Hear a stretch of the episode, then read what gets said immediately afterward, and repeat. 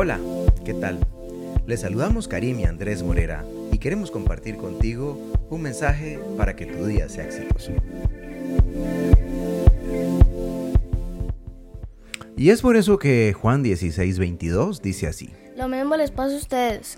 Ahora están tristes, pero cuando vuelva a verlos se alegrarán y nadie les va a quitar esa alegría.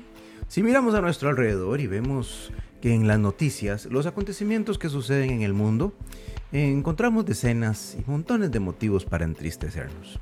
El sufrimiento, los temores y la muerte de la esperanza fueron también algunos de los sentimientos que los discípulos enfrentaron cuando el Señor Jesús estaba despidiéndose de ellos.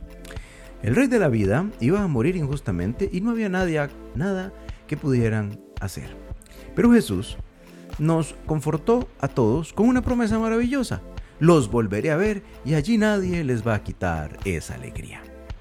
Los pesares del mundo y los sufrimientos que pasamos no se comparan con la alegría de vernos y tener en el futuro. Cuando Jesús regrese a buscarnos, toda tristeza se irá y toda lágrima será enjuagada. Él es fiel y cumplirá su promesa.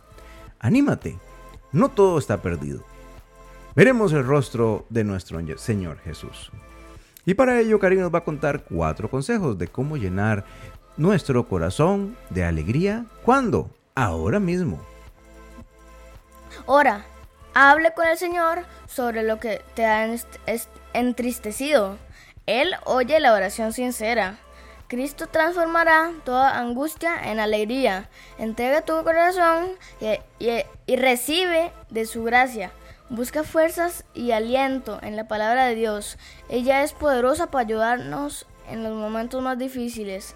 En este mundo pasaremos por aflicciones, pero ten ánimo.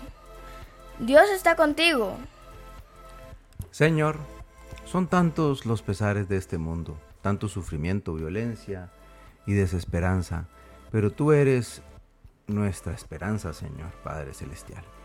Ayúdanos a confiar que tú tienes el control de todo, Señor, que la alegría de tu salvación llene nuestro corazón siempre, en todo momento.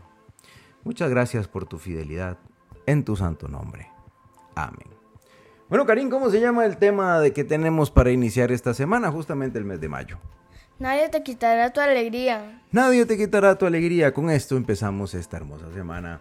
Te invitamos a compartirlo. Como siempre, le damos gracias a su Biblia. Y nos escuchamos en el futuro. Chao. Chao, chao.